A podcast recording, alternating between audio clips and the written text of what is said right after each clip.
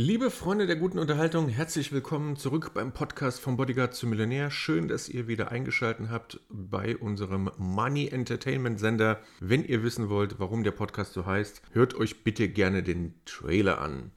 Wir werden jetzt übrigens auch bei Apple Podcasts öfter gehört als auf Spotify, warum auch immer. Vielen herzlichen Dank dafür, das äh, finde ich natürlich ganz großartig. Ihr könnt auf Spotify und natürlich auch bei Apple bitte gerne eine Bewertung dalassen und natürlich könnt ihr auch den Link vom Podcast gerne an eure Freunde, Verwandten, Kollegen, Nachbarn und eure Schwiegermutter weiterleiten. Einfach den Link kopieren und einfach mal verschicken. Ihr wisst ja, Reichweite schadet nur dem, der sie nicht hat. Danke, danke, danke dafür. Worum geht es heute? Ich wage einen ganz, ganz vorsichtigen Blick auf das Jahr 2023 und was uns finanztechnisch erwarten könnte. Alles, was ich hier sage, ist natürlich kein finanzieller Rat. Es ist immer klug, sich seine eigenen Gedanken zu machen. Und ich habe mir Gedanken gemacht, was genau könnte in 23 passieren mit unserem Geld, mit unseren Zinsen, mit den Aktien und natürlich auch den Immobilien. Woher ich das weiß? Ich weiß es nicht, beschäftige mich aber natürlich gerne mit diesen Themen, lese viel dazu, höre viel dazu und der eine oder andere mag die Gedanken vielleicht ganz interessant finden. Und wer es nicht interessant findet, der kann jederzeit wegschalten und sich andere super spannende Podcasts anhören. Die Welt ist ja riesig, der Podcast. Oder natürlich auch gerne den Musikantenstadel, was auch immer. Freedom Baby, jeder mag, was er mag. Ich habe hier drei Zitate rausgesucht, die zeigen, wie sinnlos eigentlich diese Podcast-Folge ist und wie sinnlos Prognosen auch von klugen Menschen sind. Zitat Nummer eins: Das ist das teuerste Telefon der Welt und es spricht Business-Nutzer überhaupt nicht an, weil es keine Tastatur hat. Steve Ballmer hat es gesagt. Ballmer, Microsoft-Chef ähm, seines Zeichens, ehemaliger. Und äh, das hat er gesagt zum Thema Einführung des iPhone. Spricht Business-Nutzer überhaupt nicht an, weil es keine Tastatur hat. Zweites Zitat ist, die weltweite Nachfrage nach Kraftfahrzeugen wird eine Million nicht überschreiten, allein schon aus Mangel an verfügbaren Chauffeuren. Das finde ich super, oder? Das hat Gottlieb Daimler gesagt. Auch eine interessante Weltanschauung, muss ich sagen. Und das dritte Zitat, es gibt nicht das geringste Anzeichen, dass wir jemals Atomenergie entwickeln können. Und das hat gesagt niemand Geringeres als Albert Einstein. Was will ich damit sagen oder andeuten? Ja, Prognosen, Zukunft ist immer eine äußerst schwierige Sache. Natürlich gehen wir mal davon aus, dass äh, dieser Podcast nicht völlig sinnlos ist und wagen so einen kleinen, kleinen Mini-Ausblick. Worauf will ich hinaus. Prognosen sind immer schwierig, besonders wenn sie die Zukunft betreffen. Soll entweder Niels Bohr, Mark Twain oder Karl, Val Karl Valentin gesagt haben. Genau, das versuchen wir mit der Prognose und der Zukunft. Was passiert also mit den Zinsen? Was macht die EZB?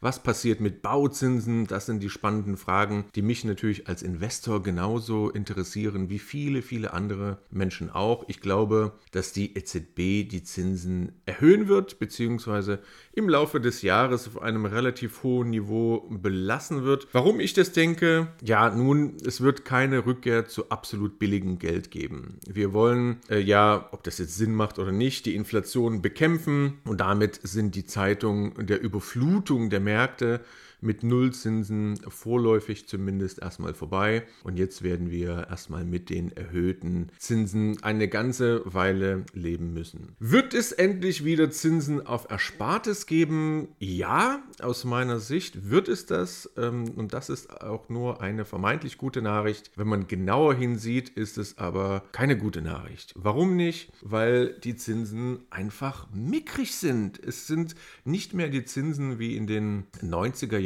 wo man äh, dann noch auf Sparbuch irgendwelche Zinsen bekommen hat von 7, 8, 9 Prozent. Das, äh, diese Zeiten sind schon längst vorbei.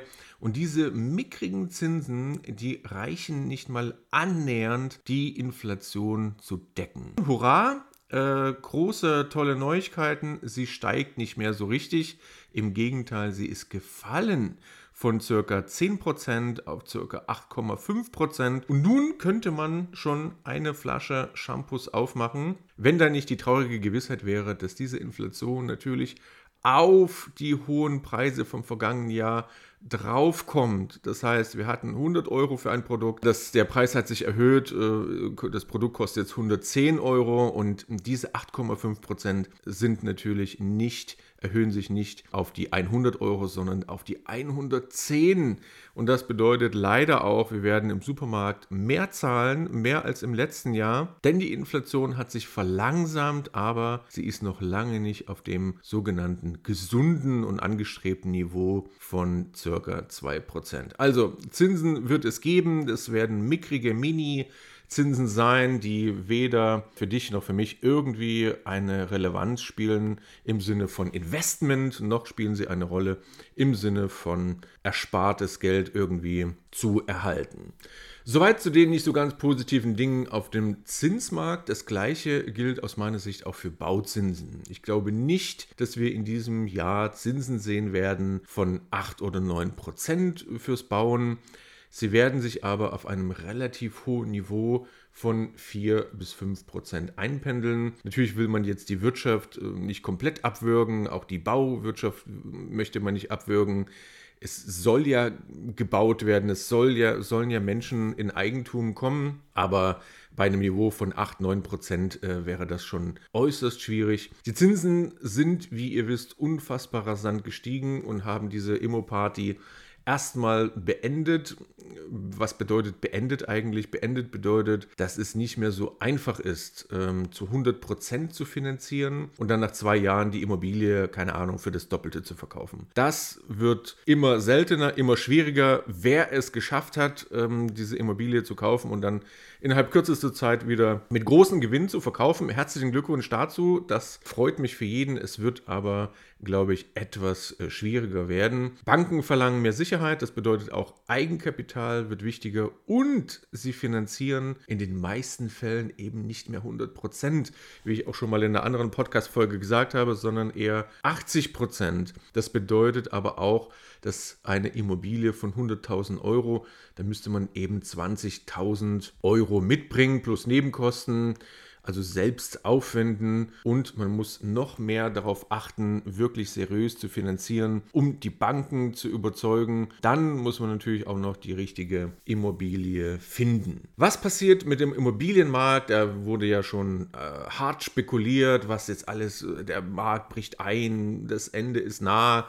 Es ist ganz, ganz furchtbar alles. Ich denke nicht, dass dieser Immobilienmarkt einbricht. Warum denke ich das? Ich beobachte den Markt jetzt seit, ähm, seit einigen Jahren natürlich schon, aber ähm, jetzt seit einem Jahr sehr intensiv, weil ich, wie ihr vielleicht aus dem Podcast ähm, wisst, selbst gerade eine Wohnung bzw. sogar zwei Wohnungen äh, gekauft habe. Dazu wird es natürlich nochmal eine Folge geben. Und folgende Beobachtungen würde ich gerne teilen zum Thema Crash auf dem oder vermeintlicher Crash auf dem Immobilienmarkt. Wird nicht passieren, weil erstens die Nachfrage nach Wohnungen ist ungebrochen. Der Bedarf ist absolut da in guten Städten, also ich spreche jetzt nicht von äh, tiefer, tiefer Osten, äh, irgendwo an der polnischen oder tschechischen Grenze, in irgendeinem Dorf oder irgendwo, ja, irgendein Kuhdorf in der Nähe von Gelsenkirchen. Also ich spreche jetzt wirklich von guten Städten.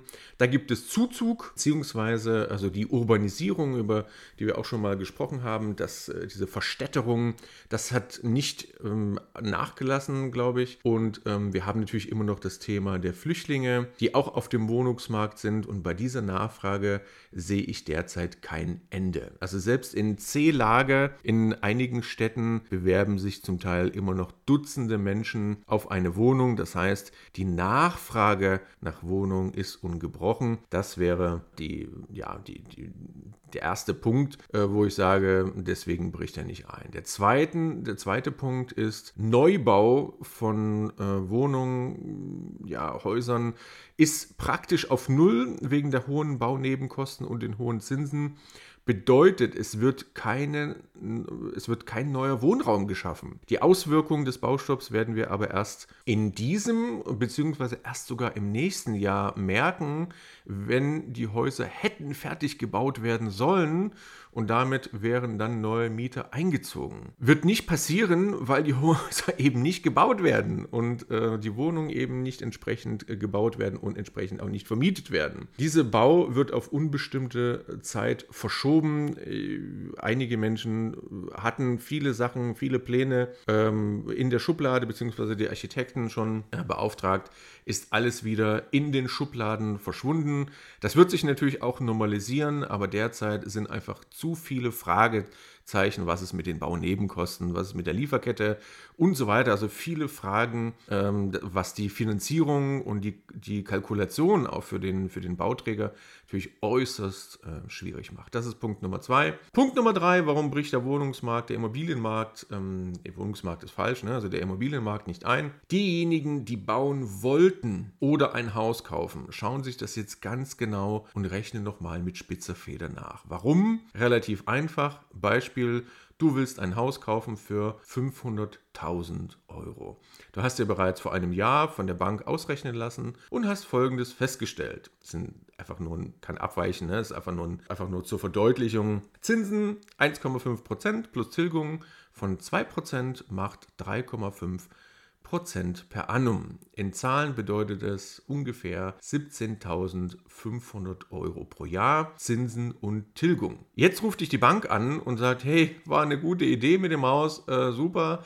Leider haben sich die Zinsen verdreifacht auf 4,5 plus 2% Zinsen äh, Tilgung natürlich, macht insgesamt 6,5 Prozent und in ganzen Zahlen bedeutet das 32.500 Euro pro Jahr. Bedeutet, ihr habt kalkuliert mit circa 1.450 Euro im Monat, also das rein jetzt äh, Zinsen und äh, Tilgung und nach der neuen Berechnung mit den neuen Zinsen, Zinsen sind es circa 2.700 Euro pro Monat. Das ist natürlich absolut hart. Nicht jeder kann sich das leisten, wenn du 1500 Euro gerechnet hast und plötzlich sich das äh, nicht ganz verdoppelt, aber 2700 Euro ist schon ein Brett.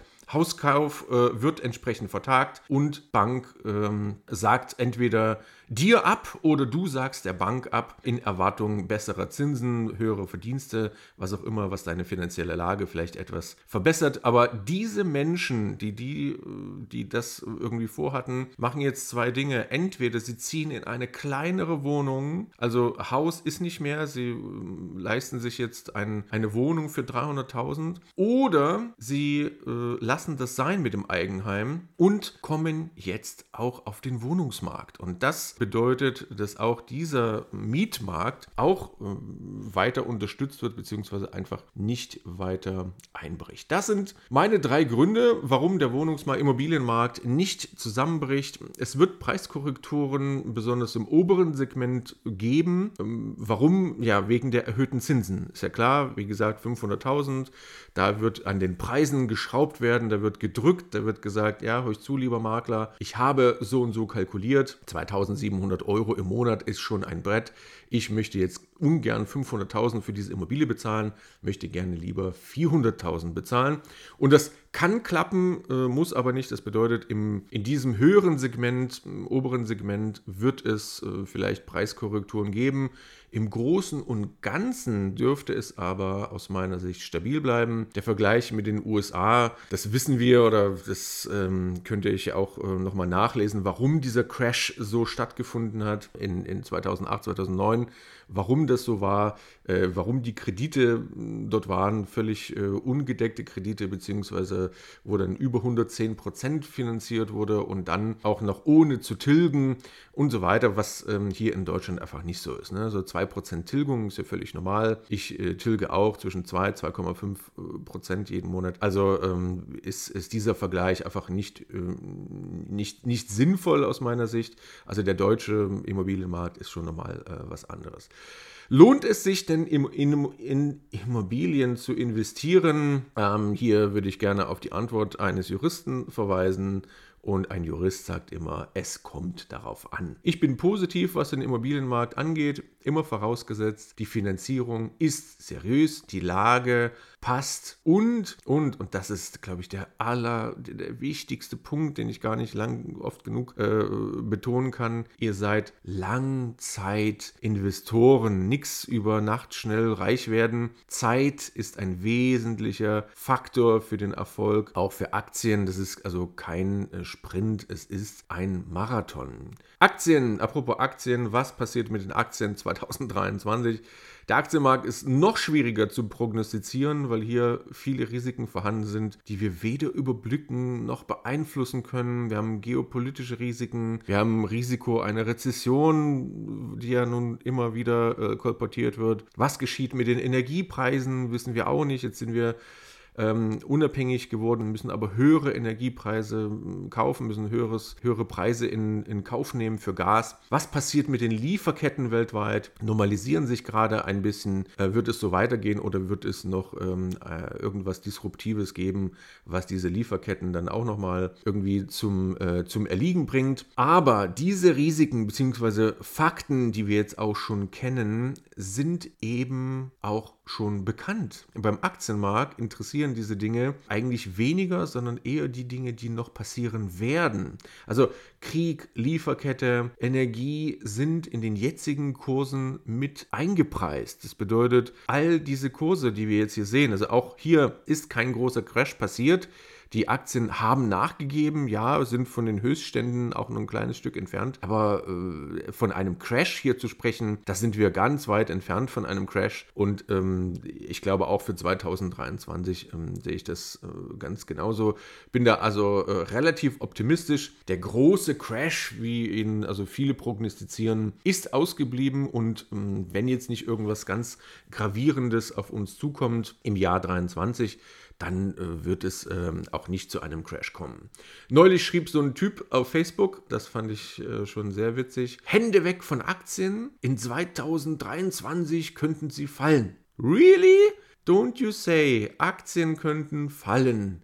Ja, Mann, äh, die könnten fallen, natürlich. Genauso wie 2012, 1975, 1983, 2037 und so weiter. Aktien können steigen. Und ja, was steigen kann, kann auch fallen. Ich, ich kann dazu gar nichts weiter sagen. Ich finde es einfach äh, un, unfassbar unseriös, wie man, wie man da sowas da reinhaut. Dazu hat der Typ noch so einen lustigen Chart beigefügt von verschiedenen Krisen und wie es danach abwärts ging. So ein typischer Typ besucht meinen Kurs. Ich erkläre euch, wie die Welt untergeht, Freak. Also, liebe Leute, ja, die Kurse können fallen, logisch. Ich bin jetzt seit ja, 23, 24 Jahren ähm, mit äh, investiert an der Börse. Und auch ja, auch ich habe schon, da, da war 9-11, da, da, da gab es schon einige Sachen, da gab es Immobilienkrise, da gab es äh, Weltwirtschaftskrise, neuer Markt, was auch immer. Wer aber sich ernsthaft und nicht, ich will über Nacht reich werden, mäßig mit Aktien beschäftigt, der schaut sich den Kurs eines DAX oder Dow Jones an im Verlauf von 15, 20, 30 Jahren und wird feststellen, im Schnitt Long-Term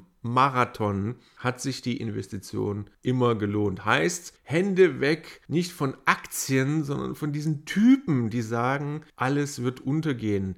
Es wird, kann Rückschläge geben, es kann Krisen geben, es kann auch mal einen kleinen Crash geben. Ja, natürlich kann es es geben. Aber nach jeder Krise, und das ist eine absolute Aussage, nach jeder Krise ging es wieder aufwärts. Und wer das nicht glaubt, weil er sagt, ja, Mensch, was erzählt er denn da für ein Quatsch?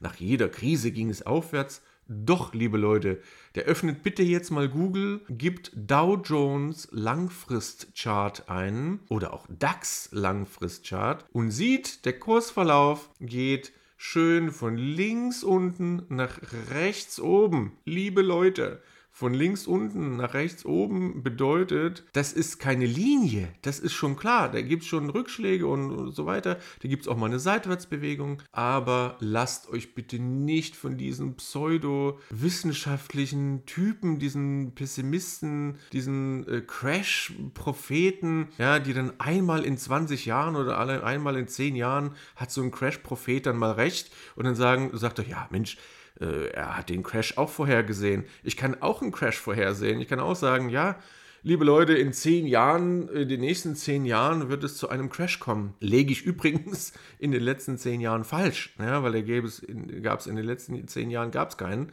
Aber für die nächsten zehn Jahre sage ich einen Crash voraus und zack, äh, kann ich dann sagen, ja, äh, der hat den Crash äh, von 2026 vorhergesagt. Das ist absoluter Blödsinn. Ja, also die Historie lehrt uns von links unten nach rechts oben, Firmen möchten Gewinne machen. Also Leute, lasst euch nicht da ins Boxon jagen. Diese Typen verfolgen diese ganz eigenen Ziele. Wie gesagt, hier buch mein Kurs und äh, dann wirst du reich, bla bla, dieses ganze Geschwafel, was wir von diesen Typen äh, auch schon tausendmal gehört haben. Ähm, das soll es zum, zum Main Part gewesen sein. Kommen wir zur Rubrik Buch der Woche. Das Buch der Woche ist von Aaron Ralston, ich hoffe, ich spreche das richtig aus, Aaron Ralston.